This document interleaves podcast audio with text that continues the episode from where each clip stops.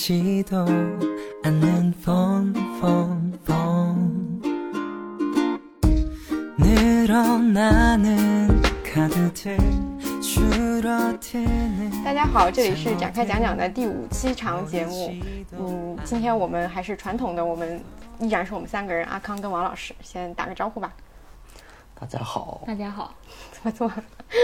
这低沉要，昂扬了吗？对，昂扬一点。我们今天昂扬一点。没有啊，主要是为什么？其实我一直有疑惑，就为什么我们要为了晚上录播客，然后每次录之前还喝了好多酒，然后你就这很困样才能。聊得好。然后我每次就很困。那你下次可以提出我们什么时候录啊？没有都可以，好，那你就下次我们那你就不要说话。下次我们白天录试试。嗯，然后这一期我觉得应该有很多人都猜到我们要聊什么，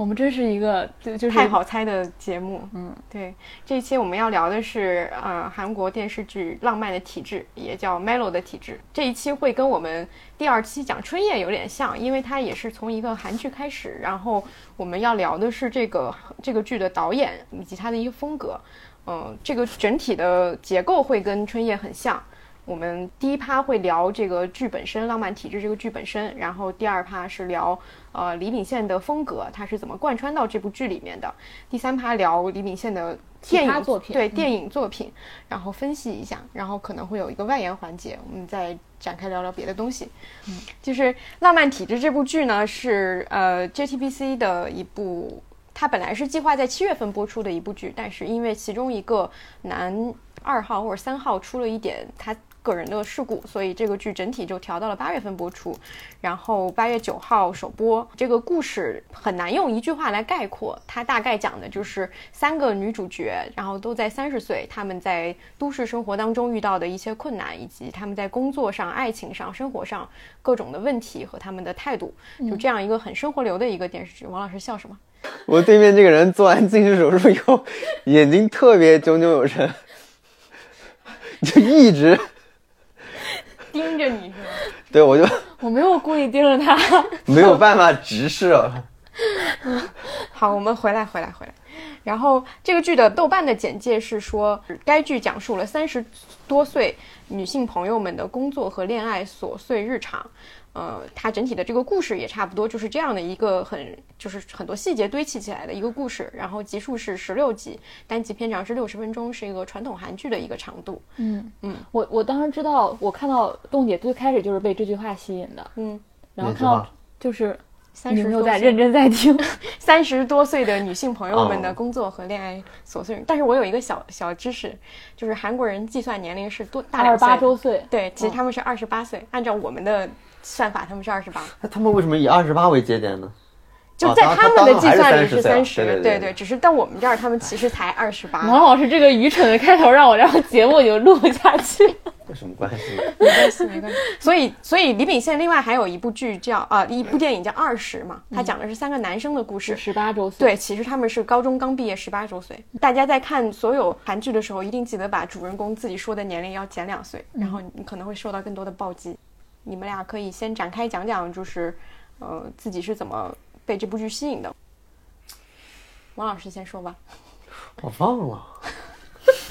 我第一集看的是什么什么？我记得我还发微博来着，是什么东西特别精彩来着？要我搜索一下你的微博。哦我想不起来了。反正我就觉得一开始王老师被我的眼睛弄搞得不行了。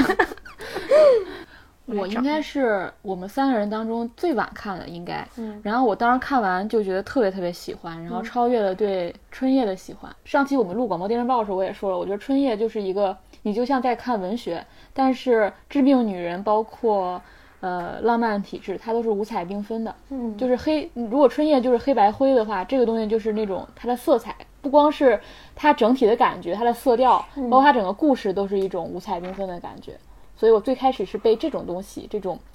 呃气质所吸引，而开心快乐。开心快乐，而且它是一个真正我觉得，因为我们之前很少很不愿意用网感这个词，但是我觉得这部剧真正是有互联网气质的剧，就是它是蛮碎片的，嗯它是是小段落很出彩的，然后台词各方面我们一会儿会详细展开讲。但是最开始吸引我的就是它整个的这种气质。嗯，王老师，你第一条关于这个的微博应该是第五集的那个，还是第三集他们俩喝酒的那一那一段？啊，对对对对对，我是觉得他这个节奏特别好。一般来说，就是那种套路的这种，我们要表达一个恋爱的这种剧情，都会很套路嘛，就两个人先邂逅，这个肯定是都会有，因为肯定要见面嘛。然后一般来说，很典型的一种套路就是互相厌恶。但是你发现这个剧它处理的非常好，有意思，它是一种综合的感觉。就是你发现女主角对男主角来说，他既有不太喜欢的地方，但是又有一个好奇，就它是两部分情绪在里边的。然后其实我觉得这种东西其实一直贯穿到，至少我看到现在第七集都是这种情绪，就他没有提供给你说我完整的就是一个单一的感觉，他永远是多重感觉混在一块儿去说这个事儿。如果你仔细去看，每一个人的情绪都是这样，一直是这样。所以我觉得这个是当时看觉得跟一般的套路的那种谈爱情的是不太一样的，就是因为我们原来去看那种爱情剧，所有的细节和人物交往的这种沟通，其实都是为了推到某一个具体的节点，比如说他们俩的关系是不是更亲密了？那这个亲密关系就是喝酒，是吧？那前面可能所有的情节都是为达到这个喝酒去服务的。那喝酒又是为了达到一个，比如说他们俩去那个男主角要过界，比如说还会有那种情节，就是啊怎么样喝多了，然后女方搀着他怎么怎么怎么，又又到了家，然后怎么怎么，然后第二天醒来才发现两个人又不知道情况的睡在一块儿，就这种镜头很多。就可能以前的剧是更多的是以推动剧情为目的去处理那些东西，但但是这个人就很有意思，他在他的重点就不是那剧情本身了，就是你发现他在处理那段喝酒的情节的时候，喝完了就我印象中就直接就切到第二天他们醒来的东，中间是没有任何东西的，我觉他得。他那个放到第二下一集的开头去啊，是吗？哦，对对他没有说，对他就没有说我们喝完酒又怎么样，又怎么样，怎么样，他就直接切过去了。因为其实对大家大家来说，这种情节是很熟悉的嘛，一个是很熟悉，他就直接可以去拿这种，至少我觉得他是认为这是不重要的一一个东西，他就直接跳过。跳过。所以我觉得这个是当时很吸引我的地方，因为他很很很干脆，很简洁，不需要去那种传统的一定要推动人到一个具体的某个阶段，是传统的观众会被那种吸引，有一个波谷，有一个波峰，他好像不是的，他一直在保持一个。对我突然看的时候，我想起来一个词儿，可能是以前一个作家写了本书，那个书书不知道记不太清楚了，但是他那个名字很有意思，他的书名字叫《小规模荡气回肠》。嗯，我就很适合他，就是他永远在一个波段里边处理的非常丰富，但他那个波段又不是一个很剧烈的波段。李品言这个导演，他很擅长处理一个很小的范围里边的一个剧情，但是那个剧情其实非常非常丰富，而且他很，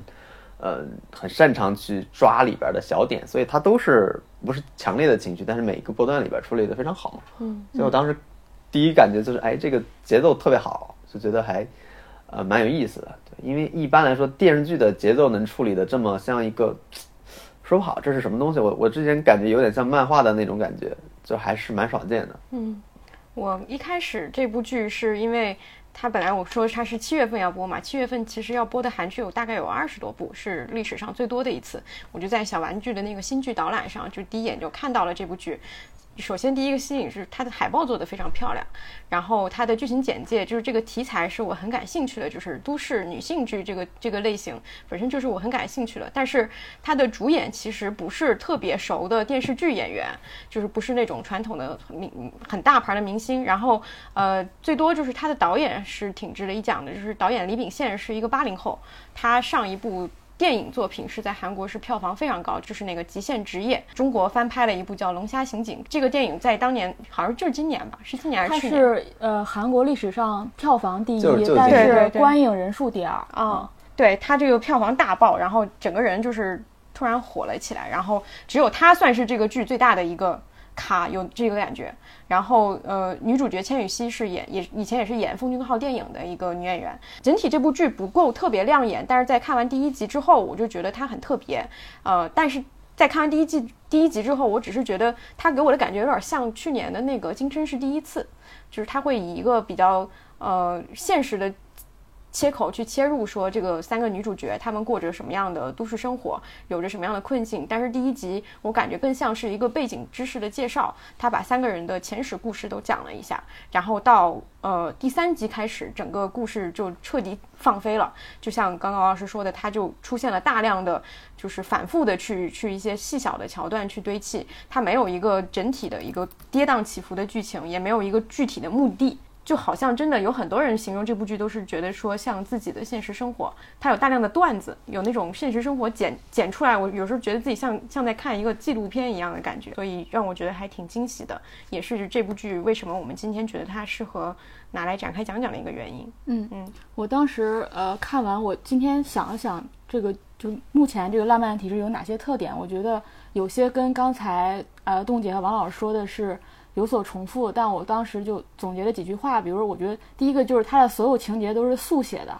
就是就是对他而言，这个情节就像刚才王老师说的，就是按照节点就是划分怎么铺垫，然后怎么到高潮，这个不是最重要的。我觉得他更看重的是主角怎么看待发生的这件事情，怎么感受这件事情，以及他在这件事情当中是什么样的心态，这个心态发生了哪些变化。就他更好奇的不是情节本身，而是人在这个情节当中的感受，所以他会把这个感受按呃放在各种场景下，然后切成各种小段落去写，然后不会去把这个情节放到第一位。或者我觉得他更在意的是一个话题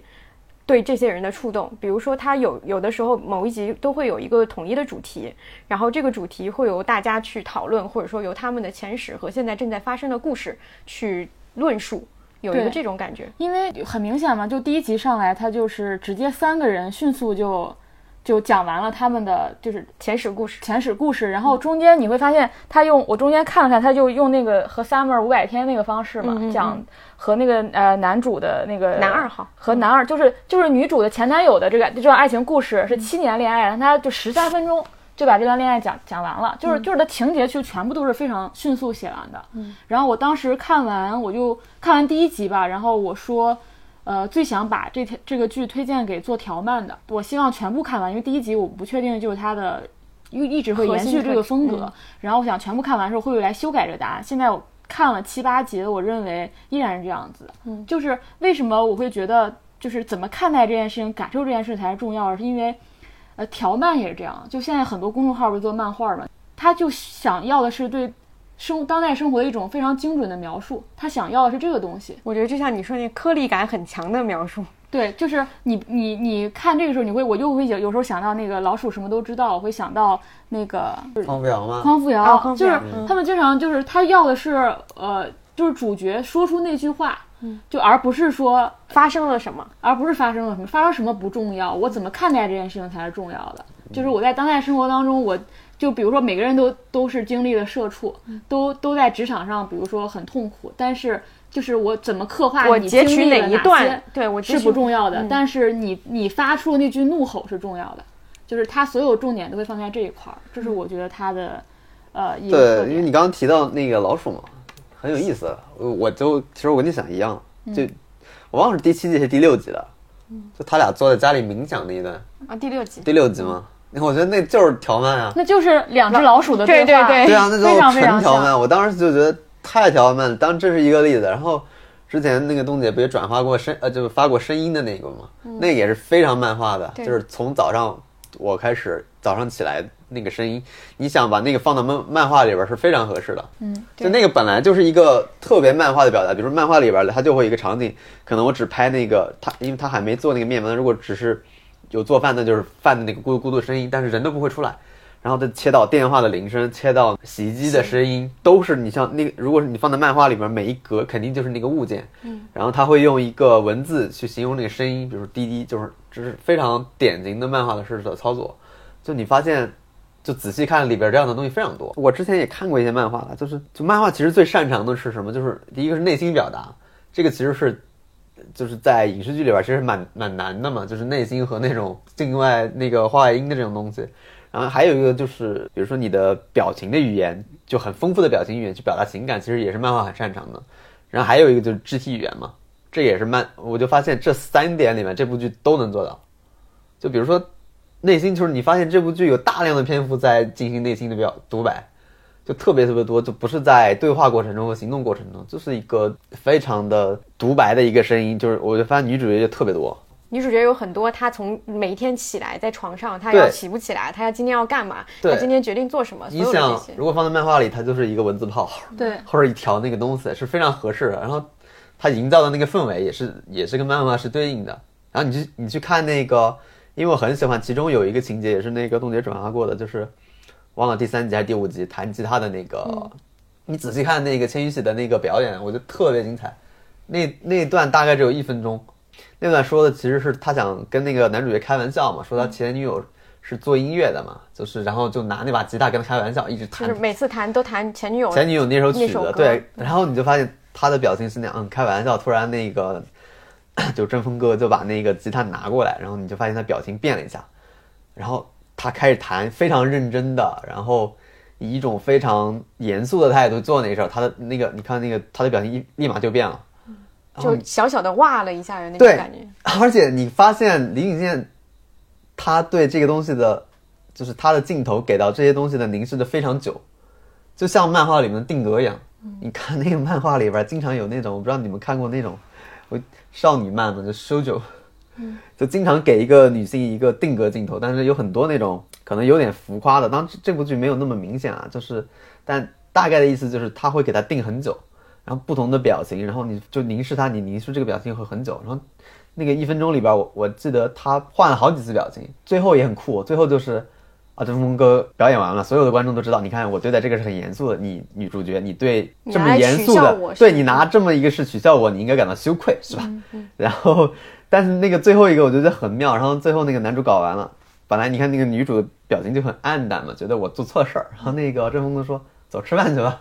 就那个就你看他表情又变了。就那里边儿同时就变了很多。如果是漫画里边儿，我觉得那个那个阵风哥一定是出框的。那个漫画里边就剩那个女主角，然后很暗淡，然后突然之间这边传来一个文字炮说走出饭吧，然后那个男的已经出去了，就是不在那个框内了。它其实都是一个特别好的，就是有有情感、有内心的独白，然后有有肢体动作，其实是我自己觉得是很典型的一种漫画行为。嗯，就包括刚才说的那个喝完酒立马跳到那个第二第二天早上，你你发现很很多漫画都是这么做的，就是它的两格之间，经常就是第一格可能一个人在开车，开的巨快，第二个就是一个坟墓。很多漫画就是这么处理的，它是不要中间那些东西的。所以我觉得，我不知道李秉宪自己看不看漫画，就是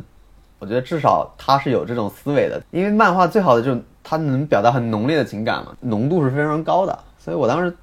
觉得特别像漫画。但是我没有看资料，不知道他是不是有过这方面的学习还是什么。因为正好他新一集不也不也是说卫生了吗？卫生不就是最早就是一部漫画吗？他应该是看漫画的，他以前的电影有买过漫画版权，他应该是看。但是但是刚刚那一嗯句、那一整段，我的重点是王老师还看少女漫画。没有，以前我关注过一下，对，但是我觉得，我我也觉得它很像漫画。我觉得这个漫画是一种解释，然后另外我觉得，因为它毕竟是用镜头语言来呈现嘛，我觉得从镜头语言上也是说得通的。就是我刚看第一集的时候，就一上来就是所有演员直视镜头嘛，你会发现演员直接对着镜头说话，然后这。然后你会发现每个人都说我爱你，然后他就你一些未出场的人物，就还没有就先先是他们在客厅里那四个人嘛，你会发现后面那些后来陆续出现的各种小配角也全部对着镜头开始说我爱你。就当时我觉得这个也形式很新颖，它其实就是打破，就是俗套点说就是打破第四面墙，让剧中人物直接跟观众对话。然后后来我觉得这其实也是一种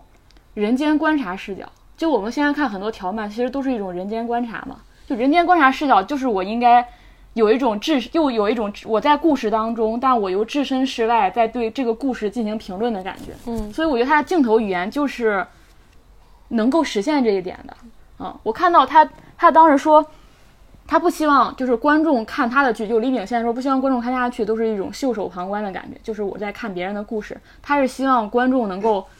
参与进去的，他说，那那你让观众参与进去，一种方式就是说，你就选大家耳熟能详的日常，就是我生生活中经历的事儿；另外一种，你就要在技术上实现。嗯，那我觉得技术上怎么实现呢？就是他用了这些镜头的方式，就他那个他那个直面镜头方式，就是一种互动的视角。他自己亲身亲口成立，呃，就是承认过这一点是吗？他没有他他没有在说就是啊，对他没有在说这一部剧，但是但是他说就这个东西不是说你写日常就行了，你一定要在技术上实现让观众怎么能够参与进去的感觉。那我觉得直视镜头就是一种最简单的我在和你互动的，我在观察。我觉得他把。就是另外那个，就是我觉得很新的一点，就是他把做这部剧的过程也拍成了剧，嗯就是因为女主角是一个编剧，男主角是一个导演，他们俩在剧中要做一起做的那部剧就叫三十过了三十就会好，其实就是呃不管是情节还是主题，都跟嗯《浪漫体质》这部剧是一样的。他们在剧中针对这部剧做的所有事情，其实就是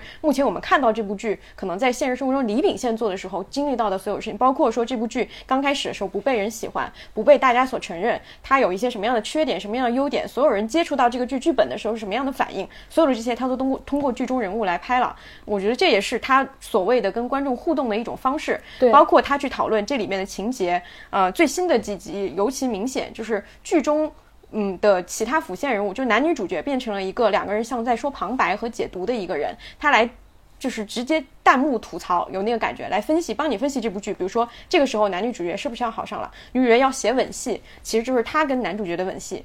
要怎么发生？我应该以什么样的方式去发生？然后实际上他们两个人一起走在路上，两个人讨论说一场男女之间的吻戏到底应该怎么发生。他他就把这个东西写成了戏，也是一种跟观众互动的手段。对，我觉得那个第五集特别明显，因为我当时看第五集，就他们在那个电视台开会的时候，我当时就发了微博，我说这就是李秉宪问、李秉宪答、李秉宪旁观李秉宪、李秉宪解释李秉宪那几段完全可以对照上。就有一个人就说，又不你这个剧又不是一个二十集的情景喜剧，你你怎么让观众能够在周更的时候还能不断的去追？那我这那我肯定要用情节来扣住观众了。然后那个女主就说，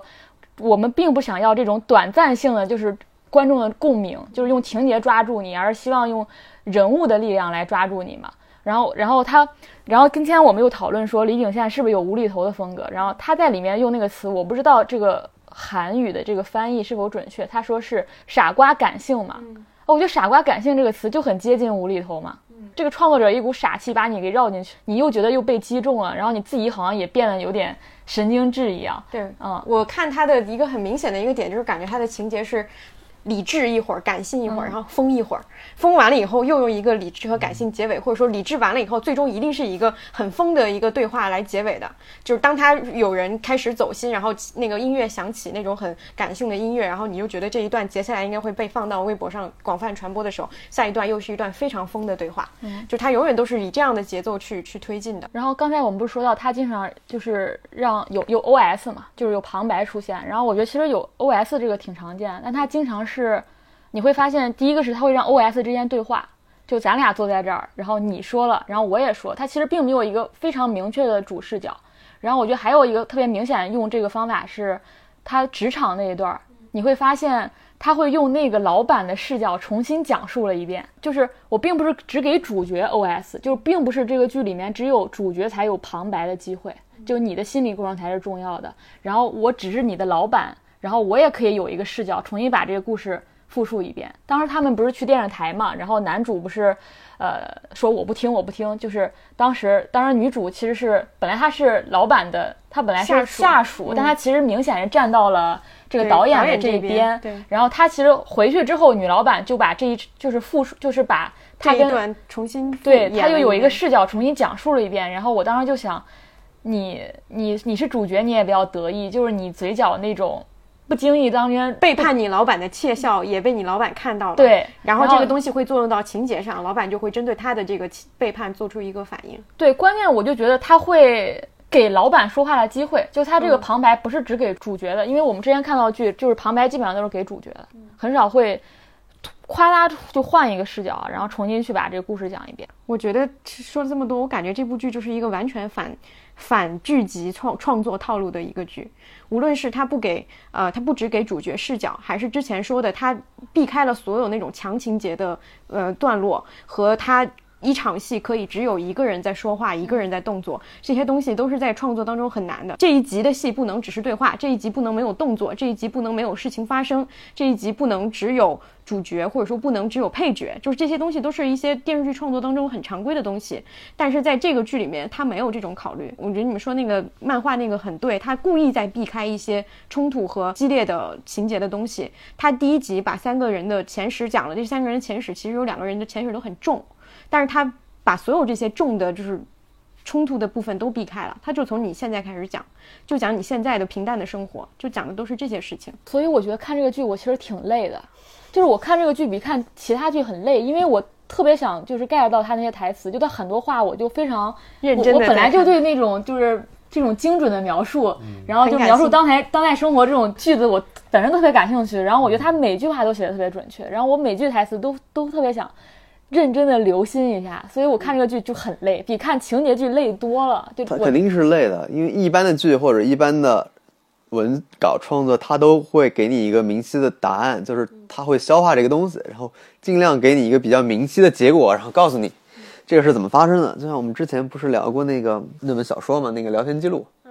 就我想起来那本小说了，就是因为对，因为看起来很累，它不是一般的小说，就是你说呃传统的作家就会把这个事儿说呃他先自己消化一遍，然后他理一个很清晰的思路，你看起来会有一种我经历过这个事之后的我的一个洞察。很多作家的，就是以前的作家都是这个东西，我会显得我很聪明，我对这个事儿已经看透了，我站一个很高的点把这个事儿告诉你，但是是我我是有洞察的，但是呃，聊天记录那本书就是他就完全没有洞察，他就从一开始展现给你看，就是但其实也是人的本样，就是我觉得跟这个剧相似的点就是李雨健就是他不回避这一点，就是你说为什么看得累，我觉得看得累就是因为他没有给你一个明确的、单一的、清晰的感受，不是，我觉得啊不是吗？对我不是，我就是我就是想记住每句话，我是出于这种累。你就像你看一篇文章，就是它里面亮点只有三点，你就不会累；但它亮点如果三百点，你就会累。这是啊，一句夸吗？啊，那我不是，我是觉得他这种，他就是没有把感受处理的很单一，就是那种，呃，特别那种感觉经历过这事儿，然后我去回顾，然后当时你那个时给你一候最明确的答案。对你那时候的感受是怎么样？只有一个答案。嗯，我明白王老师说的，但是我刚才说的不是这个意思。嗯，对，我觉得那个是有意思的，其实跟聊天记录是很像的。那个为什么看得很累的原因，就是他当时有非常多的反应，而且他每一个感受都在迅速的变化，所以你会非常非常累。就是那个聊天记录那个女性的，就是那个 teenager 的那个人的感受，所以这一点其实我觉得是有意思的，因为传统来说不会这么处理嘛。你你你看过伍德的那个小说批评，他其实有在有本书里边批评那个汤姆沃尔夫的时候，他就提到过了。他批评汤姆沃尔夫是一种社会的社会学意义上的现实主义。那个汤姆沃尔夫是那非虚构作家嘛，他最擅长的是是把社会学的标签上往身上贴，就是他写一个人，这个人带了什么牌子的包，穿了什么牌子的衣服，戴了什么手表，然后他写他所有写人都是这么写，然后詹姆斯穆德就很讨厌这种东西，他就称为那个社会学的现实主义。我后来理解了，就是那什么不是社会学的现实主义？我觉得就是黎明宪这种，他就拒绝说我贴一个社会学的标签。比如说，如果是我们日常处理这种剧，我们会把它处理成什么《北京女子图鉴》，对吧？我处理成三个快到三十岁的女性，首先我我的原生家庭有问题，我的父母极度不支持我，然后我在职场上遭遇了性骚扰。我的上司对我又有什么东西，然后我的男朋友是个渣男，然后房价又很高，北漂有又有各种各样的东西，就是北漂第一天遭遇师兄性侵，对，类似这种就是说。年龄、职业、收入、财富，然后房子、生育，这些全部是社会学标签。就我们日常看的电视剧，就全把这些东西往身上贴，这就是一个就他遭遇的困境是一个就是强困境，他是一个社会学的困境，就是他把所有大家关注的东西都贴到这个人身上，但这个人其实是不真实的嘛，他是一个被概述概括出来的一个社会学标签。呃，但其实那个詹姆斯伍德说，就是真正有意思的现实主义是一种关于人的内心情感的一种，就是呃，你内心情感的一种一种现实主义。内心情感的现实主义就是我们说你要尊重一个人的感受是多变的，在某一个时刻他可能有多种感受，然后这种感受的起伏又是特别大的。就是你很难说有一个明确的定义，说这个人在这个时候就就有这么一个情感。就比如说我们就以前写稿子，不就会去找吗？找内心驱动力，然后这个人在当时是怎么怎么想的，然后他到了一个低谷，低谷的时候他又只有一种想法，然后他起上来他又只有一种想法，但其实真实的人是不是这样的？他可能在低谷的时候同时也有两种想法，但是我们比如创作的时候处理经常会是只有一种想法。但是我觉得我自己觉得我被这个剧吸引的原因，就是因为它完全避开了这种社会学的现实主义。我就很讨厌看那种，就像看公号一样，什么二十五岁的，就新生上不是经常做那种东西吗？什么二十五岁的年轻人又怎么迷茫。对第一批九零后已经怎么的？第一批二十五岁，什么第一批九零后已经已经怎怎么了全是社会学标签。嗯你就发现全是这么弄的，就很很难受，而你其实看不到真实的人。但是这种，我觉得他这种处理方法，就是你能看到很多，就是你其实就是刚才说的，他你能看到像条漫一样，我们只是关注他情感上的现实主义。我觉得可能对未来中国的那些电影的那个药神之后，不也有很多国内的电影想做现实主义题材嘛？他们的现实主义就是社会学现实，所以永远就是只能做成药神那样的东西。我给找一个好的事情往上猛贴标签，但他们其实关心的并不是一个真正情感上的东西，对一个人就是，当主要是詹姆斯伍的观点了，他觉得他当时就因为他很讨厌那个汤姆·沃尔夫，就强烈的讽刺了他，对，所以。呃，我觉得这个剧给我的感受就是这一点，就是他还挺注意，没有给他贴标签，因为你发现到现在，其实你很难说这几个女性是一个什么标签的女性嘛，就好像不像一般的剧，以前日剧、韩剧不都喜欢做那种，尤其是日剧，什么宽松世代，不想结婚，不想结婚，啊类似所有的这些都是，它等于说它起按初是一个话题剧，对它是按社会话题来写对。对对对，其实我觉得更多的是像这样，就是如果延展一点，因为我我才看那个寄生虫嘛，我觉得那个奉俊昊他其实有一点就是他贴的太多了。因为他社会学出身，他对社会学出身，我他哦那我知道他他嗯太容易这样子做，他而他且太多，我就看得很烦躁，就是因为他每一个都很精确的、高效率的贴上去了，就是我觉得就是贴的又快又准。又快又准，就是很高效、很规范，但是你就感觉他失去了人的部分，就是他的店里面的人就不像《燃烧》里边的那个刘亚仁的角色，他是有有反思的，然后有有有很烂俗的思想能动性嘛，就是你感觉那个《寄生虫》里边人好像就不论你做什么，然后不论你是好人还是坏人，因为你看那个富人家庭其实也不坏，就是那你这个最后表达就是说，在这个社会结构下，我们无能为力，就是你做什么都都没有没有用嘛。然后不论你是坏人还是好人，因为你在这个社会学的这个结构里边，这种东西最后只能导出导致出一个宿命感的东西，就是这个就是这种结果，就是这种阶层的这种东西。我觉得对他的电影给我给给我的感觉就是这个，嗯，社会学意义上的东西贴的特别多。我觉得其实燃烧的时候。李沧东已经意识到这一点了，他会去往回收，或者说没添那么多，还会有人的部分。我我觉得王老师说这个，其实它是跟每个导演的他的认知体系相关的就是嗯你是怎什么学科出身，对你的世界观这是相关的，就是他学科背景这样，他很容易这样对拍。但是就是对嗯奉俊昊而言，他着迷的就是这个社会模型，拿到这种电影里去不，试验。那如果我们对这个事情的没有标准，比如说我们可以说各自风格，但是比如说从文学的标准来说，那肯定它的水准就很低，就是它肯定不是一个更高级的文学的样本。就是你你莎士比亚肯定是不会写这种东西的，就是或者说你 莎士比亚 没有在，没有在这个时代生活。就你肯更多的是关注人个体的东西、个体的情感、个体的变化，而而不是说给只是给一个单独的人贴上一个社会标签，然后让每一个比如说呃观众从这些人身上可能能找到我的一面。当这在当下来说是一个很成功的传播的东西嘛，就是可能有更多的人能从那些概念上找到自己。但是其实从文学角度来说，这是一个我觉得是一个比较低级的东西，就是一个但是，但是我我觉得会不一样，在于就是，可能有的观众他会更想要从一个作品里面找到自己，但是有的观众他更希望在情节里面找到快感，就这也是跟观众有关系的。嗯，或者说有的导演他更关注人，是因为他的目的就是呈现人；有的导演他关注的是一个议题，他的目的就是把这个议题更好的告诉大家，这个议题有什么多面，人只是他呈现这个议题的一个手段。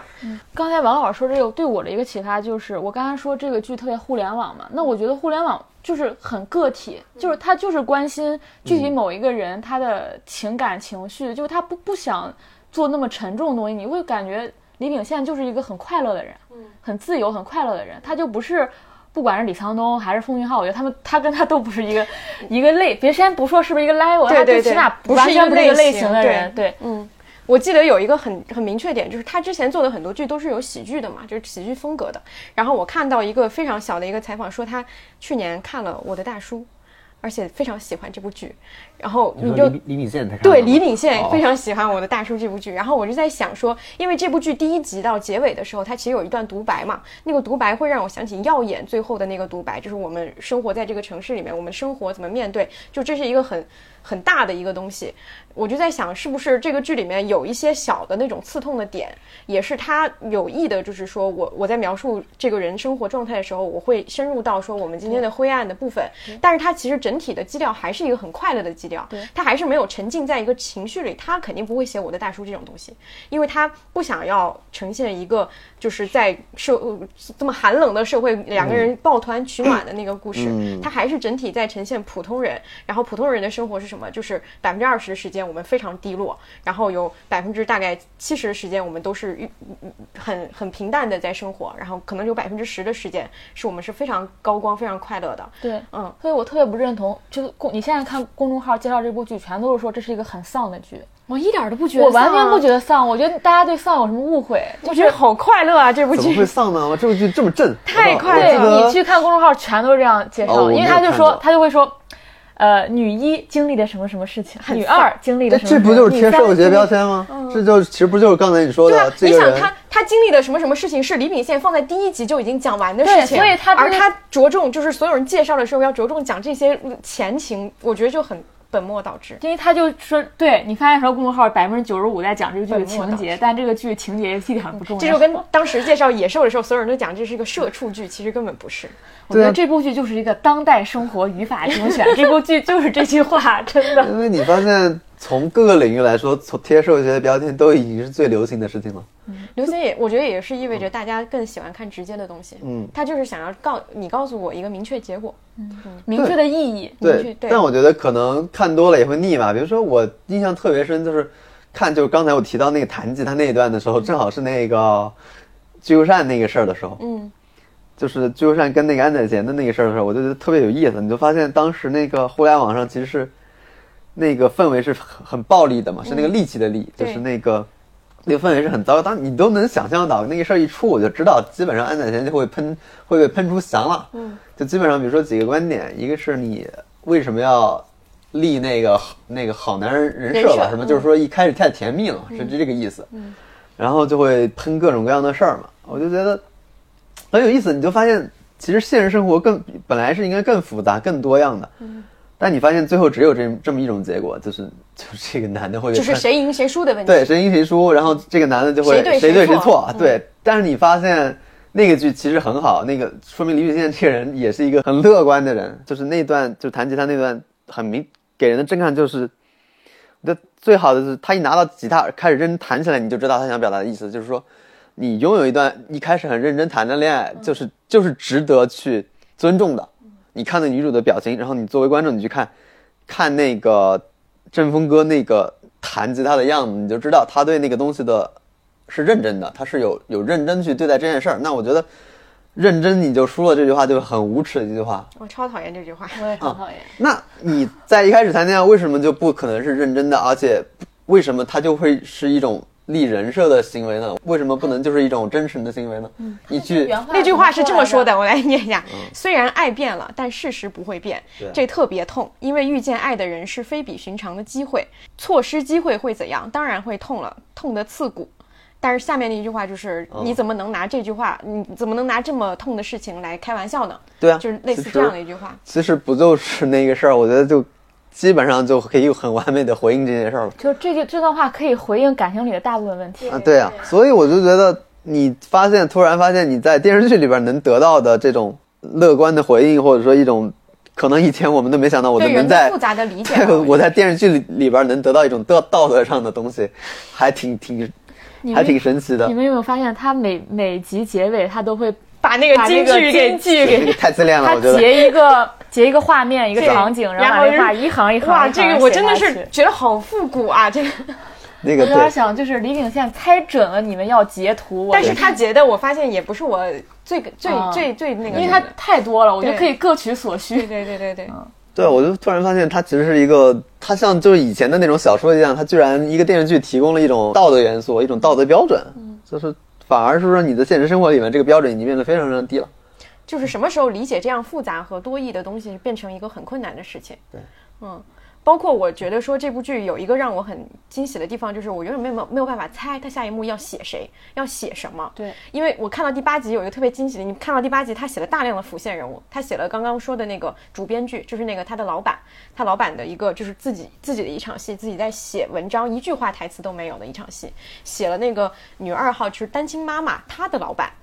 就是写了呃，包括说写了那个经纪人和艺人那一对他们的一个前史，就他花了大量笔墨在这些人身上。但是你看的时候，你并不会觉得他在划水。就是传统一般电视剧一旦写到辅线人物，你就会觉得哦，你又在冲时长了。但他写这些人物又是有趣的。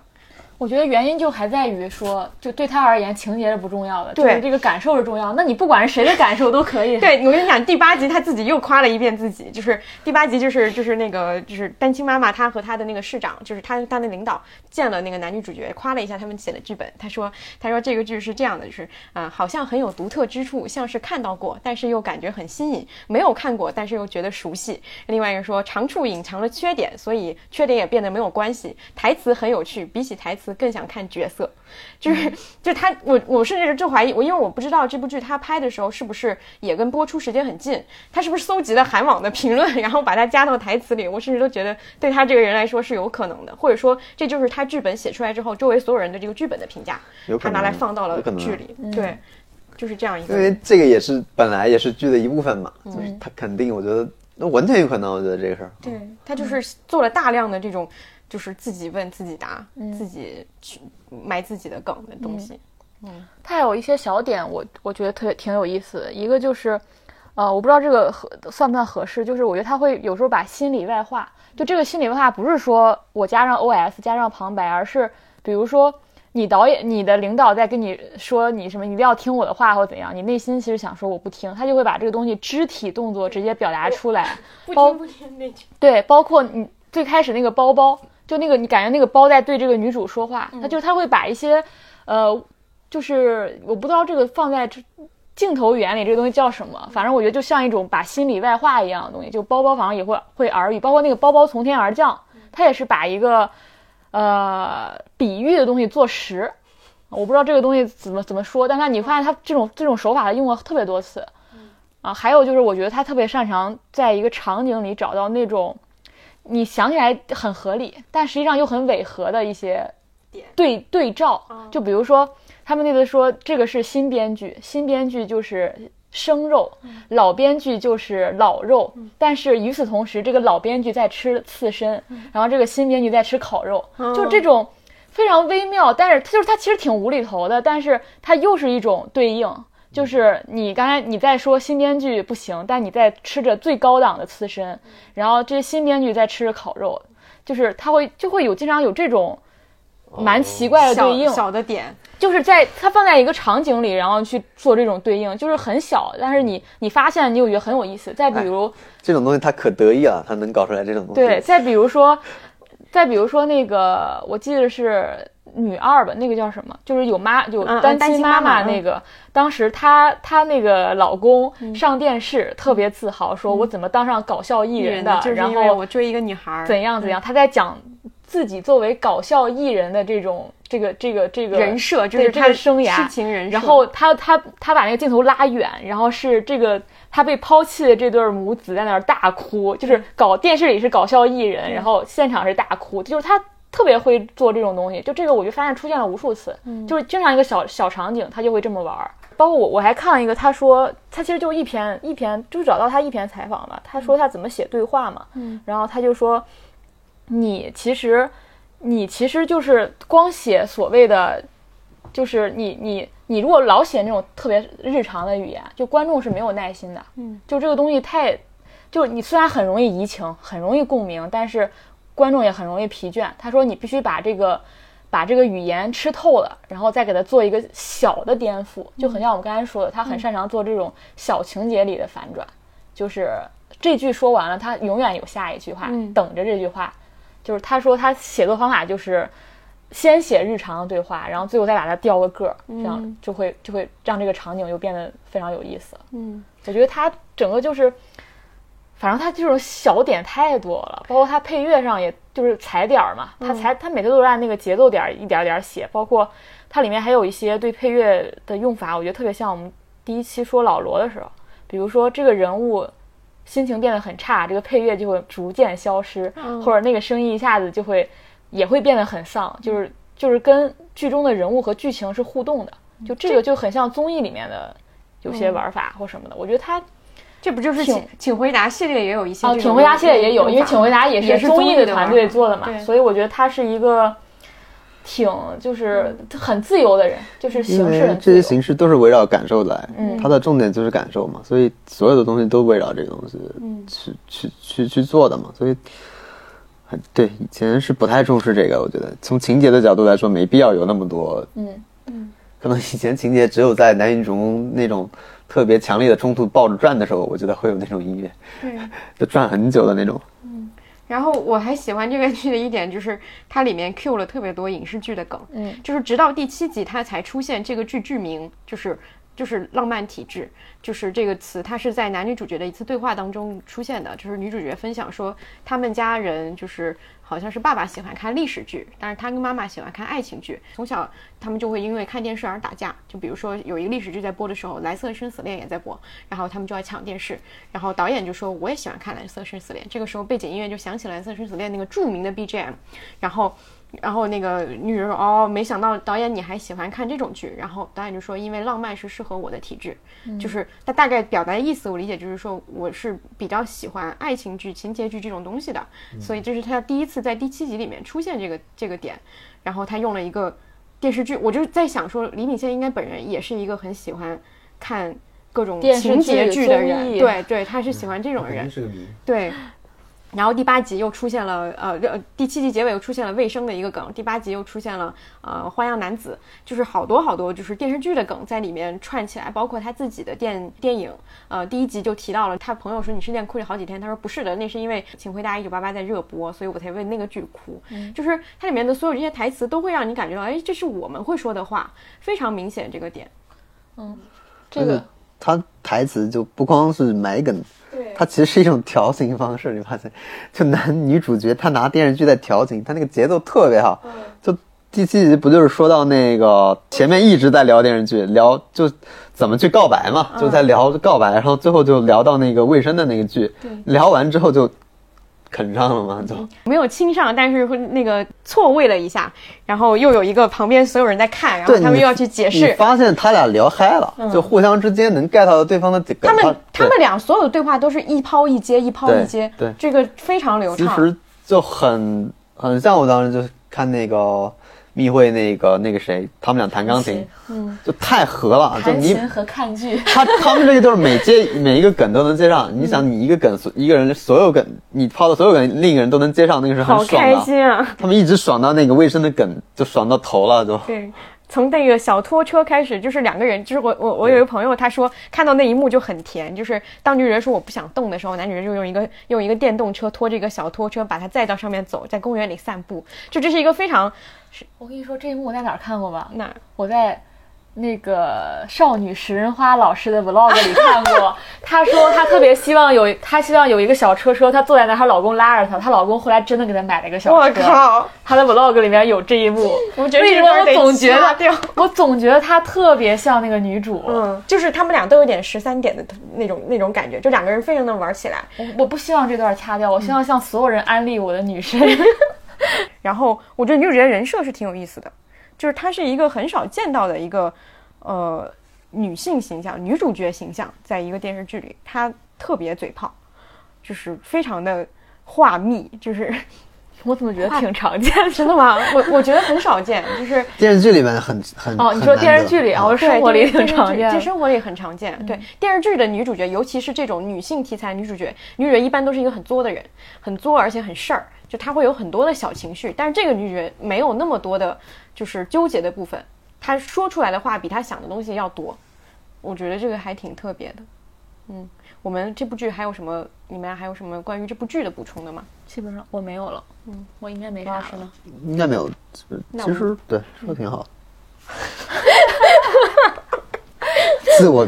表扬一下是吗？呃，那 也对我们进行了点评。对，呃，那我们就是针针对这部剧的介绍大概就到这儿。就是总结来说，就是这部剧是一部非常有趣，而且看上去会很特别的一部剧。但是我觉得可能也不是所有人都会喜欢这样的东西。嗯，然后我们现在时间已经一个小时，了，而且对聊嗨了。而且我觉得我们语速还是很快，很对快很快，又忘了。嗯，好，我们接下来要变慢一点，接下来我们进入第二零点五倍我们。本来是要减一一个半小时吗？还是剪一个小时？不用管，不用管。不不重，这一个不重要。个版一个半，其实是一个半。然后接下来我们就进入第二部分，就是讨论一下李秉宪。我觉得这个呃，因为他其他这是他第一部。呃，也不是第一部电视剧，但是是一第一部长篇电视剧。它之前有很多有网剧、有纪录片、有电影，有很多题材的东西。然后我们也看了一部分吧。然后大家可以我我我现在整体就感觉这些所有的加起来，李秉宪最适合做的就是浪漫体质，但是浪漫体质收视率又很低，就很痛苦，是吧？就是觉得哎呀，怎么办呢？这个人，我可能觉得就就觉得他挺幸运的吧。一般如果不是这部那个浪呃不是那个极限职业那么成功，可能他没有机会去做这个。那那这个种类的类型可能就没有人看到，可能做出这种类型的片子可能要还推推迟两到三年或者这样。那我觉得那个炸鸡电影能成功也挺好的吧。虽然那个电影真的没什么没什么意思。我对那个电影唯一的感感知就是他们在电影之前上了 Running Man，然后那几个人看起来都很挫的样子。那个电影一看也不是什么好品质的电影，就他们来也都是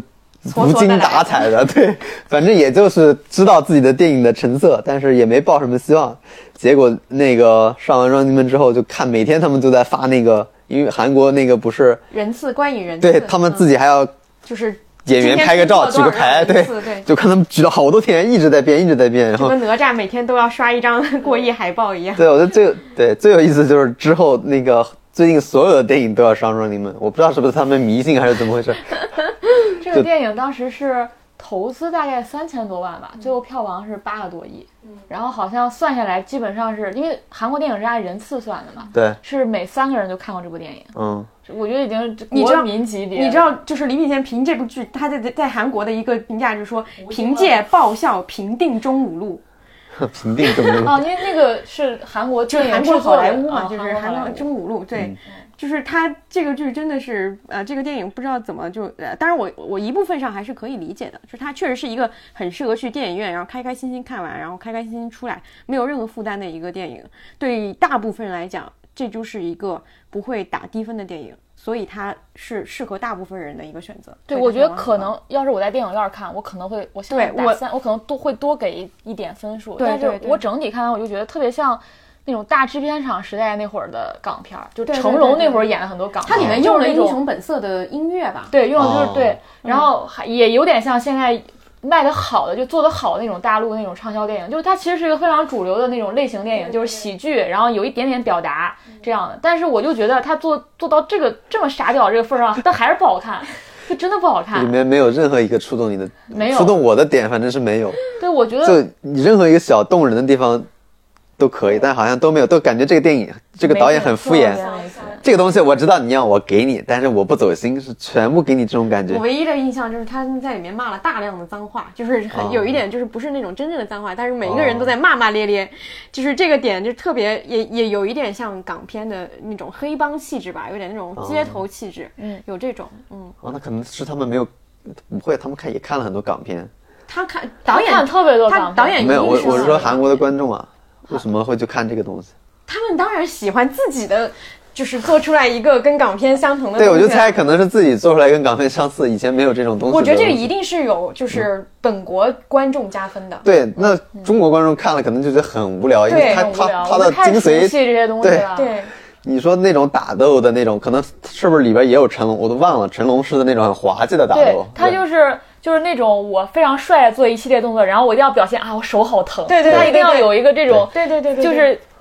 把那个英雄变得很平民的那个滑稽的那些动作非常很成龙了港港剧。他用的就是这套这个套路。然后一个很挫的人，最后说他是泰拳冠军，什么类似这种一个啊对对对对对燃的一个反转。对这个但是我觉得李炳宪用这个方法用是没有问题，但他的问题在于，就他的很多技巧是非常类型化的，就是但他的就是他按照港片来拍完全没有问题，但他真的长篇的结构能力太差了，我真的觉得他就是拍四十分钟的或者到一个小时电视剧可以，但是你看他整个电影的话，真的就觉得节奏特别特别差。你看最后那个极极限职业最后那个打斗。真的看不下去，就只想快进，就是。就是他，他，我觉得他驾驭不了。他目前为目前，我觉得他驾驭不了长篇的结构。嗯，他小段落可以很出彩，但是你会发现他有时候很沉迷于写那些小段落。对他非常沉迷于写那种对话和那种小的梗。在一个小的场景里，他能做很很足，但是电影没办法，你下一步要铺垫，你对铺垫下一个剧情该怎么办？他一到那儿，他就会节奏立马就变很差，所以这就是他做电影的悖论。所以我觉得他最适合做的电影是《加油，李先生》那种《极限职业》。我想起他一开始的时候，他说他接这个，因为《极限职业》不算是他最开始的创意，就这也是一个别人给他的创意。他就说，呃，黑帮、警察、毒品、动作戏都是他不喜欢的内容，他喜欢的只有炸鸡。就是就是这些元素拍的特别好，他喜欢的就是这些元素和炸鸡混在一起的那个冲击的那个反差感，无厘头，对，是无厘头，对，嗯，他就喜欢这个。然后它里面，我就觉得它里面写那个黑帮那两个头子的时候，那种傻气的那种感觉，就是呃那个斧头帮，有没有那种感觉？就是就是很像周星驰的一些电影里边的，他所有这些都是。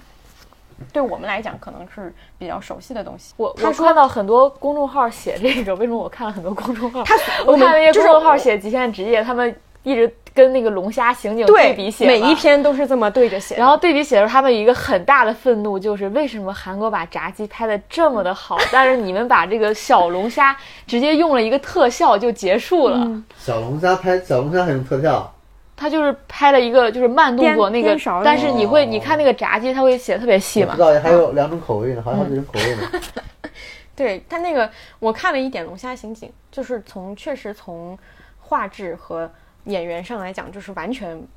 完全不接地气。就是极限职职业，你好歹能 get 到说他们是一帮还挺。落魄的警察，就这个点你是能 get 到的，包括他的生活状况啊什么的，这些都是很你你知道他要写这样一群人。但是龙虾刑警就整个从色调，就是它是一种什么色调？夜店色调，包括他们每一个警察的那个形象，就是有那种染着黄头发的，就一点都不像警察。所有的我看了几眼，就是所有这些东西都做得非常不接地气。所以这个剧当然就是他们所有的嗯文章都要比拼说为什么人家拍出了影史第一，然后我们这个东西票房扑街，每个人都是这么比。着聊的，但是基本上很少有人直接聊这部剧的文本本身、故事本身。觉得这件事很有意思，就是这是一个什么一元多用，就好像是中韩的一个电影合作计划，就是我们同时有一个本子，然后你们分别做本土化，然后去拍。然后我就想到我们最早特别想，就是想到一个选题，就是说我很好奇，就是东亚三国那种互相拍来拍去，就是同题竞赛，对同题竞赛，你拍一，我拍一，对对对。然后有一个题，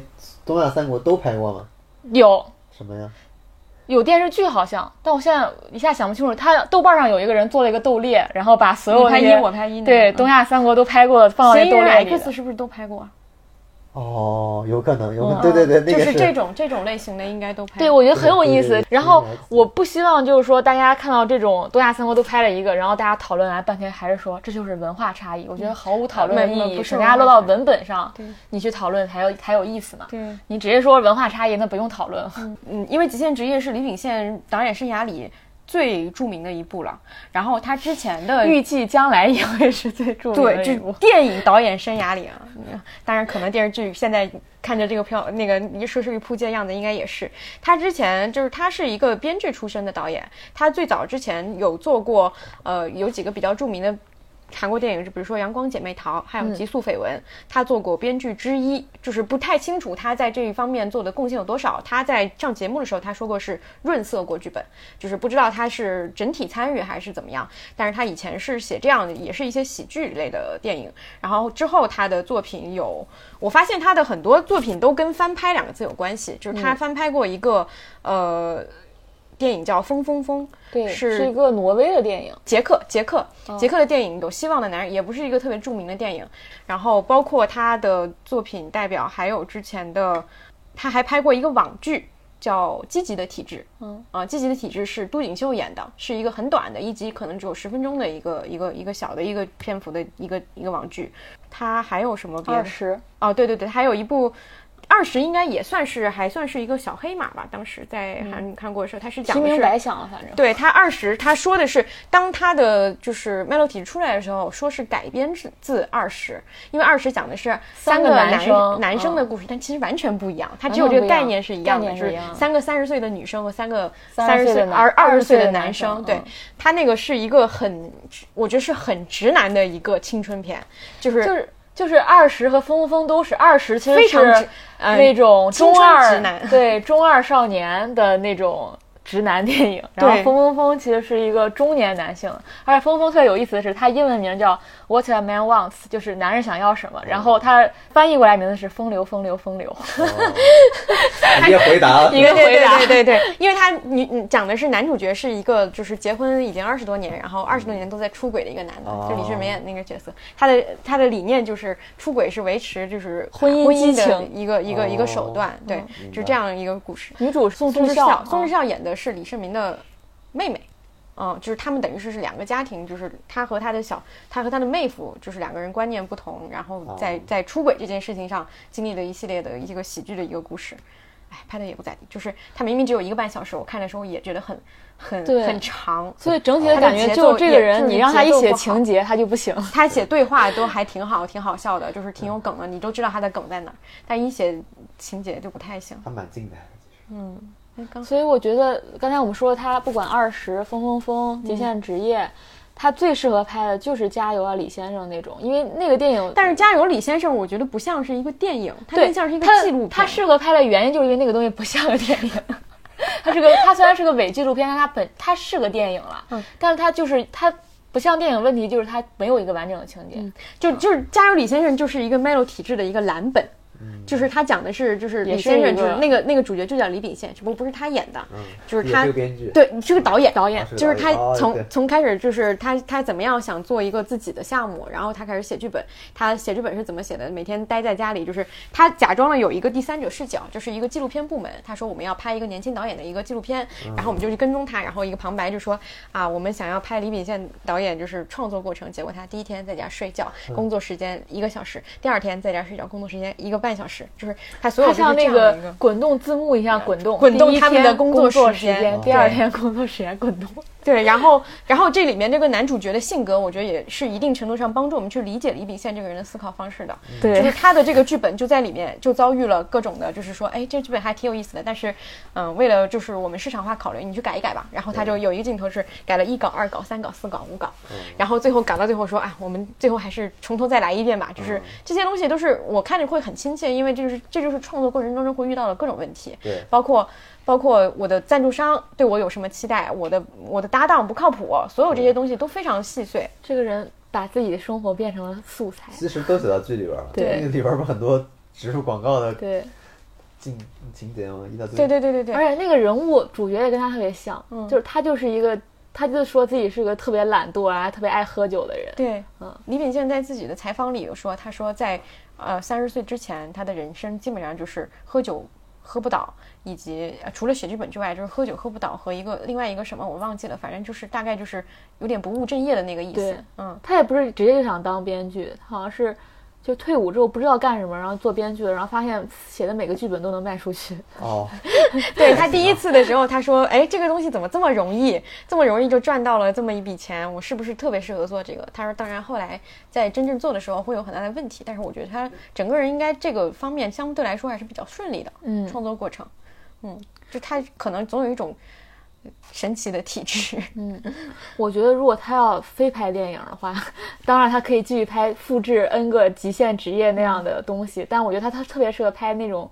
韩国调调的摄影机不要停那种哦类型的东西，有迷影情节，对有这种创，他讲的是创作背后的故事。如果他能找到一个像摄影机不要停这种精巧的结构，那他我觉得他能够像极限职业是大家觉得不够好，就是票房很高，但大家觉得技术上不够好。如果他能找到一个很完美的结构，我觉得他能两个都都能拿到。对，嗯，对，不会太局限了吗？他就一直拍创作故事，这边是剧，然后那边又对我觉得这这也是他一个很大的问自己的题身边打嗯就是。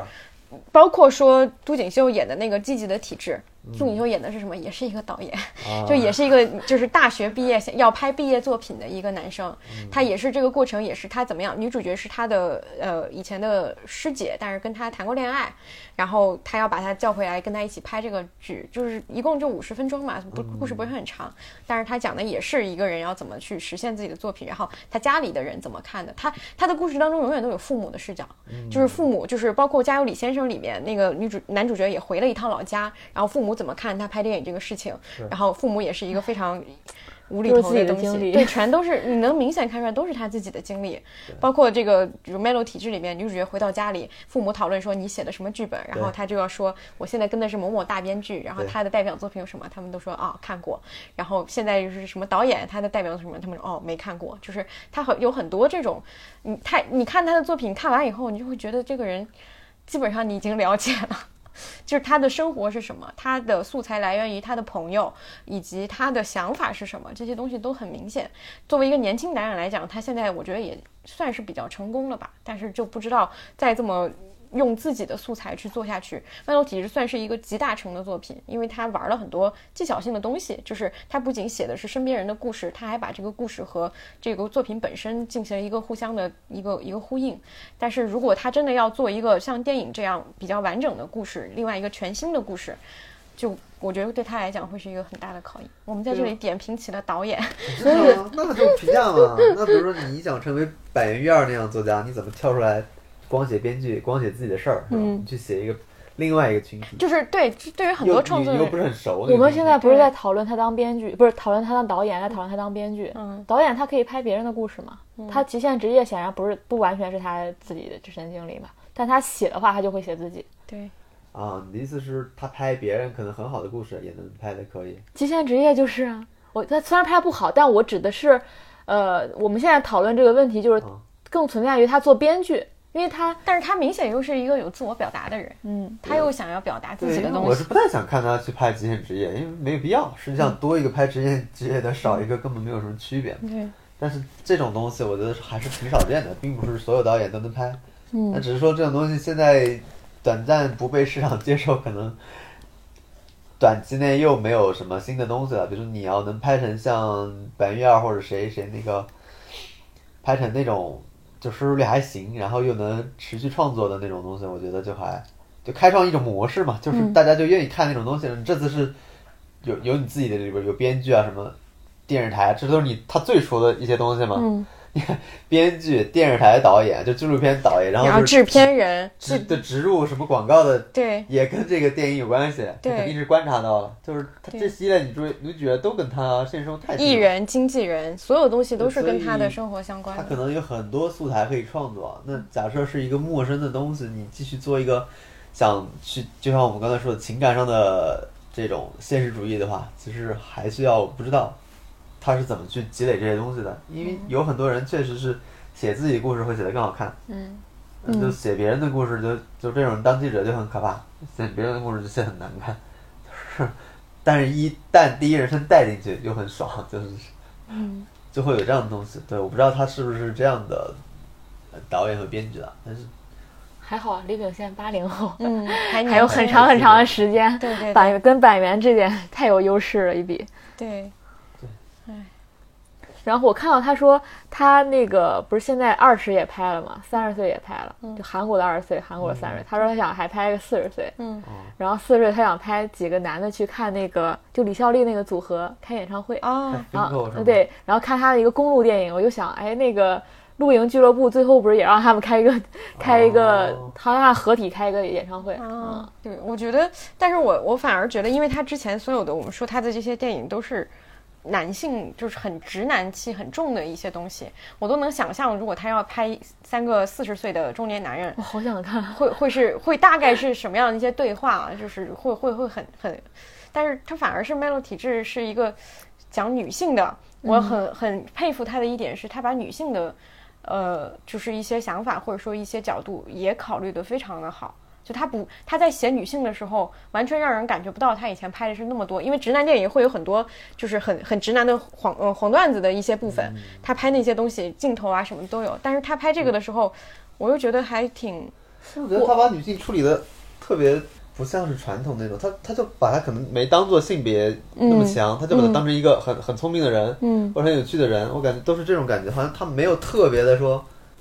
他他尤其没有太去纠结女性之间之间的那个，就比如说三个朋友之间没有任何的争争执，他们都很、关系都很近。我觉得李秉宪有点儿，就是有点像我身边认识一些男生，就是他们是有直男恶趣味的，但不代表说他们对这个不自知，嗯。他们也会去嘲讽这一点。嗯，你看在浪漫体质里，他也会去嘲讽吧，有时候把男性写的又懦弱，又到逃跑，然后又又做了各种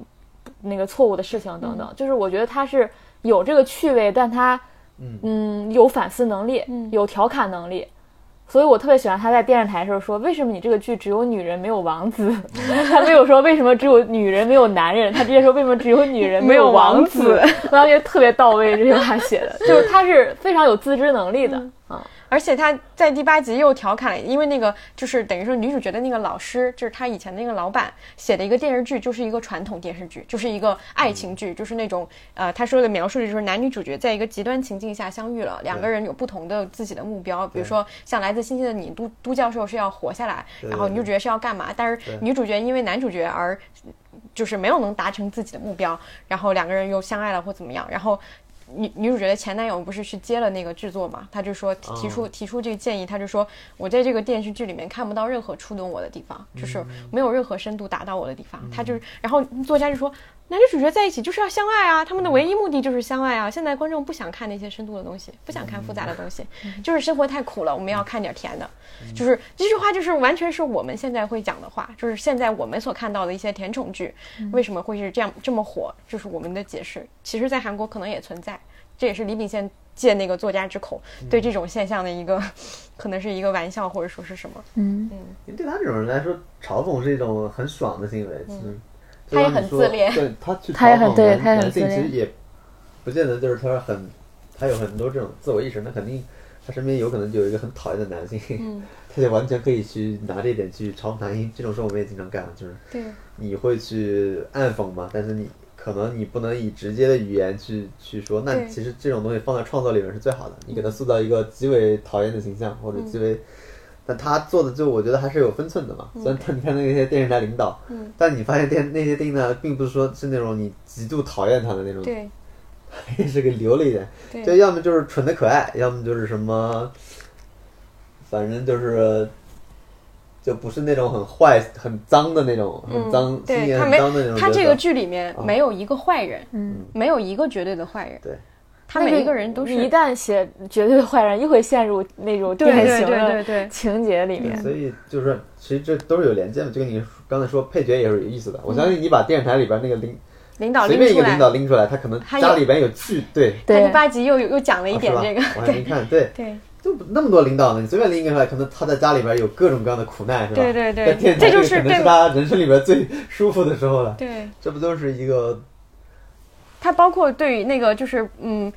那个单亲妈妈，她不是在那个求着大家植入广告嘛？她不是有一集就是说，那个导演就说：“哎，你这么这么这种事情，你叫一句欧巴不就好了吗？什么的。”对，那个，然后就他又一个撒娇，对，就开始全场就是疯狂撒娇，而且撒娇方式非常的浮夸。对，他就以这样一个方式，然后所有人其实那些男的看到他这样做以后，就是一副很你别这样了，你求求你别自己这样了被羞辱了的对感觉。对对对对，然后但是他们也很惭愧，尤其是他跟那个他的下属听到别人那个导演说，哎呀，你都都是都是男的，就是所有人都是男的，你是一个女的，你是撒娇什么的，他们俩是反应就是听把耳朵拍一拍，说听到了不该听的话，听到了很脏的话，就是那个也很可爱，嗯就他也不是以一个完全的批判的角度和。想很深沉的话题的角度去讲这个事情的，嗯，我们又聊回了这部剧，唉 我不知道怎么说，反正我觉得这个剧实在太理想了。对就是就是我觉得，如果要做一部电视剧，想做这样，根本不想要写什么。好的，那么下面我就来讲 为什么这部剧可以讲到最后一部分了。可以讲的就是我很想聊的，就是这部剧给我的一个最大的感受，就是为什么我们做不出来这样的剧。就是这不是跟其他的剧还不太一样的，在于它不是一个题材和编剧能力的限制，因为呃，就像我们上一上一次聊春夜的时候说到安盼希为什么在韩国电视剧导演界是很难得的，就是他是能让你看出来他每一部作品都是有强烈的个人风格的这个导演，在韩韩国的电视剧导演里面是很少的，大部分电视剧导演是为了完成编剧的故事，而李秉宪的特别在于，他是集编剧和导演于一身的，这在电视剧里面是最更难得的。嗯，他这个这个这个身份，两个身份叠在他他身上一起，有一个最强烈的感受，就是他做出来这个东西非常完整。就他所有想要做的梗，所有想要呃做到的影像的效果和他想要表达的东西，都完完整整的体现出来了。嗯，但是这个东西在国内是非常难实现的，就是所有国内的编剧写的东西，大部分情况下他都没有太大的控制权。他都不能保证这个东西出来拍出来会是什么样，对演员、对呃导演风格、对播出平台，所有这些东西，对集数甚至都没有决定权。他就就算有一个人，他想要写一个三十岁的这样的一个故事，他有了很多自己的梗插进去，他也没有办法保证这些东西都能实现。李秉宪是可以的，我觉得这个剧必须是导演、编剧的一个人，基本上要不你们俩得而且无比你得的熟，，而且你得有很强的话语权，嗯，你才能保证这个东西播出来是是完整的，你还能承担就是现在这个这样的后果，你活不了的后果，嗯，太难了，这个事情就是根本就没有办法，嗯，我就很羡慕李秉宪，这是一个梦幻，的剧。对、嗯我都不知道在韩国他能不能再拍第二次，你看，在韩国他收视率都不高，对，嗯，所以在国内就是，我就觉得这个剧就是越看，刚开始看的时候觉得哇，我想做这样的剧，看到三集就是哇，我要是能做出来也好，看到现在啊，算了。不做了不想了，不想打扰了，对，就是这样的一个感受，真的太羡慕了，就是这样的剧做出来，太难了。而且这个难度也很大，我就写这个，嗯，因为你每个场景都得用了脑力的精华才能写出那样的句子啊。对，而且哎，我有个，我今天跟阿康说有一个很好奇的点，就是不知道王老师有没有注意到，就是我不知道他这个剧到底是什么时候拍的，就是因为他在男女主角在第一次喝酒的时候，那个背景音乐是韩国一个女团新出的歌，哦然后我我看到有人跟我留言说，就是上周的那个戏是，呃，啊，好像这周这周播的戏就是不是那个呃宣美出了新歌嘛？哦他们有一场戏又是在那个背景音乐又是宣美的新歌，就等于说哦宣美新歌是是周三播，周三出哦，然后他们这个剧是周五播，哦，那就是这么近对，就很奇怪，哦，就是非常好奇这个剧后面，比如说他经历了那个七月份的那个事情之后，他进行的修改是怎么样的？他怎么补补拍了哪些东西？然后他又怎么，是不是真的像我们说的那样，实时的把一些观众的反馈加进到了剧里？这个点是我还挺好奇，但是我估计因为他这么不火，应该也没有什么人去采访他。觉不觉得我们我们现在看剧真的是跟原来不一样了？就是我们就是不不对情节越来越不耐烦了。嗯我觉得看板垣我也有点这种感觉啊。你你看《四龙奏》不也是？你其实已经不在意他那个悬疑怎么揭晓了，你想看的就是四个人在一起。现在我是觉得很多程度上，有的时候电视剧跟综艺越来越像了。对就是它没有刚才我也想说，李秉宪是综艺界的老罗，电视剧界的老罗电视，剧界的老罗。对，已经没有那么大差异了。就比如说电视剧也会借鉴很多很多综艺的东西，综艺其实很多的地方，它也会用电视剧和纪录片的一些手法。那其实你你可能想的是你你最关心的点是在哪嘛？那可能这个点综艺也可以呈现一部分给你，嗯，但是电视剧可能更精致化、系统化的呈现给你，就你就想看每个人对这个事儿的不同认识，嗯怎么怎么去处理的。那综艺也也也能做到呀，就一个给你设置一个情境，然后你就看他们不同的反应嘛。但是电视剧是可控的嘛，它会给你更好的一个更准确，写的更细。嗯，对，更京剧更多的那种反应，那就说明你现在，那我不知道这个是因为时代的关系，还是说因为现在大家看的比较多了，对这种情节的套路已经烂熟了。我不知道，那比如说一个小孩儿，一个十六岁的人看，他会不会觉得还是那种情节的更好看一点？嗯，但是我会觉得，我们也还是需要情节剧的，就是至少就是我我觉得可能是因为现在我们在看 Melo 的时候，是因为只有他目前我们觉得很值得展开讲讲。但是我觉得下一部我们可能要聊的剧也依然是一部传统的情节剧，它也就是有当然了。就是这种还是主流，情节剧肯定还是主流。但是你会发现，这种东西有已经有人可以做到很顶级的水平了。嗯就比如说板垣，他原来也是会写很详细的情节，嗯但他慢慢也在淡着写。嗯啊嗯，但是淡着写，我觉得确实是还很稀少，而且需要很大的功力的。嗯它其实就是写人物嘛，对一一个人物一个对话嘛，而且你发现写了，现在收视率也不好。对，就是那个是编剧自我的价值的实现了。对他肯定是写那些都强情节的东西有爱情故事，你就写那种东西，肯定是更对，这就是我说的，就是大部分人看电视剧的出发点还是在于消遣，还是在于我想要得到一个就是情节上给我的满足。我看《天空之城》就是爽，对吧？我就看不下去，我完全看不下去。我觉得还是蛮爽的。就是、我觉得我会更喜欢这种东西。嗯嗯，对对对，因为这种东西少嘛，嗯，它不那么像电视剧嘛，你就是更喜欢不那么像电视剧的东西。有这个可能性。就这种东西理论上可以拍一百集。对，我就是想看他拍一百集。我希望这个人对当代生活永远的观察下去，观察到他死，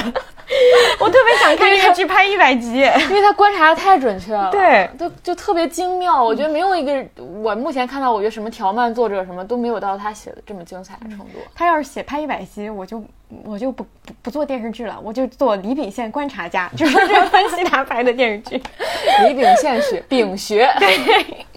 他可能真的需要一个团队，就一个人的精力还是有限的。对他现在是把他可能攒了很久的对对对对对对你知道吗？太太难了，就是我觉得这个就是很难的。我很想把这个剧推荐给海带。我说你要想做导演，你不妨走走这个路线。可以啊，可以你去问他，呃你就推荐一下。嗯推荐给他这个，我希望放到节目里，让他听到。好。那我们还有什么补充的吗？我们这部剧好像聊了一个小时，然后迅速二十分钟把其他聊完了李秉宪就是整这个人没有什么好聊的，是吧？聊就因为之前前面那环节其实也聊了挺多人了。嗯主要是他一直是一个主题，就是一个风格，他太简单题了，他太年轻了，应该这么说。嗯就之前我们聊的单个的人，就是老罗和和那个安盼西，都属于他们其实已经到了一个自己非常稳定的、持续的成熟期成熟期。嗯但李秉宪等于说还是刚起步，只是说他刚起步就有一个这么好的一个成果，好羡慕他，幸运啊！我好羡慕他，他就拍一个就是不好的东西，然后结果票房第一，然后可以做自己想，然后自己的风格又是这样子的，对，真的是啥都啥都有了啥都有了，真的是啥都有了。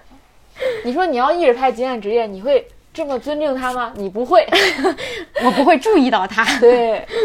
而且我极限职业》，你就觉得啊，这个导演啊，挺喜欢港片儿的，嗯，就就这样没了。我觉得最让人羡慕就是他感觉他很快乐，对对对，他的我我当时说他是个很快乐的人，对他创作的本质就是快乐。长得还不错，嗯，好的，这个人就是又年轻又让人羡慕，虽然他有这么多缺点，就是跟他的作品一样，优点盖过了缺点。而且这个人，你想，他如果玩社交网络，他能玩的多赚。嗯他应该每条微博大家都想转发十万下，就是很精准的说出了我们想说的话。但是他要是全都放到微博里说了，他的电视剧里面就没有那么多金句可说了。还是放在电视剧里边，社交网络不重要。那你们微博就发太多了。对，我们的微博也是一样的，我们不要发太多微博都，放到播客里面讲 攒一。点，留着以后不应该留在电视剧里吗？留在播客里，留着留在电视剧和电影里，好不好？或者定期把那些什么半年可见之类的，嗯好的，以后自己创作的时候拿出来看看。好，那我们这期基本上就聊到这儿。然后，其实这期的开头曲和结尾的曲子没有什么悬念，但是我想把那首歌放在结尾，因为可以完整的放完。我我听那首歌，我每次听我都好奇那个理发水，那个理香香水，呃，这洗发水的香味是什么洗发水？是什么牌子的？我是不是已经掉入了消费主义的陷阱？他说比那个花丛就是还香嘛，对。嗯，对对对，好的，那我们今天节目就到这儿啦，再见。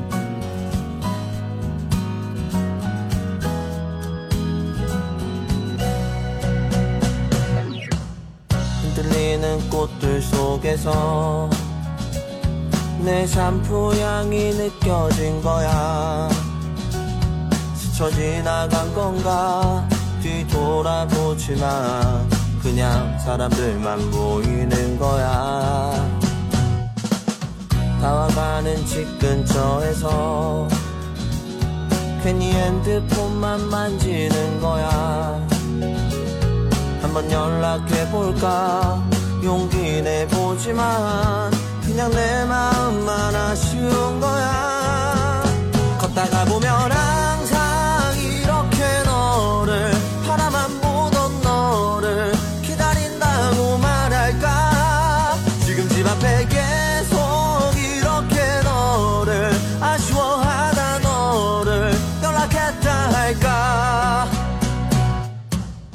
지나치는 꽃들 속에서 내 샴푸 향만 보이는 거야. 스쳐 지나간 건가 뒤돌아보지만 그냥 내 마음만 바빠진 거야. 걷다가 보면 항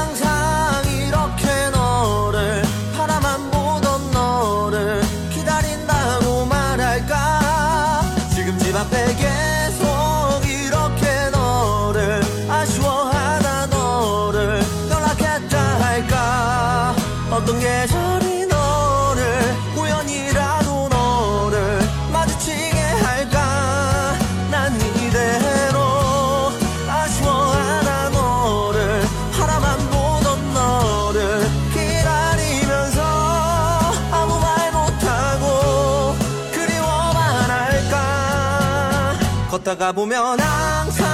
이렇게 너를 바라만 보던 너를 생각한다고 말할까? 지금 집 앞에 기다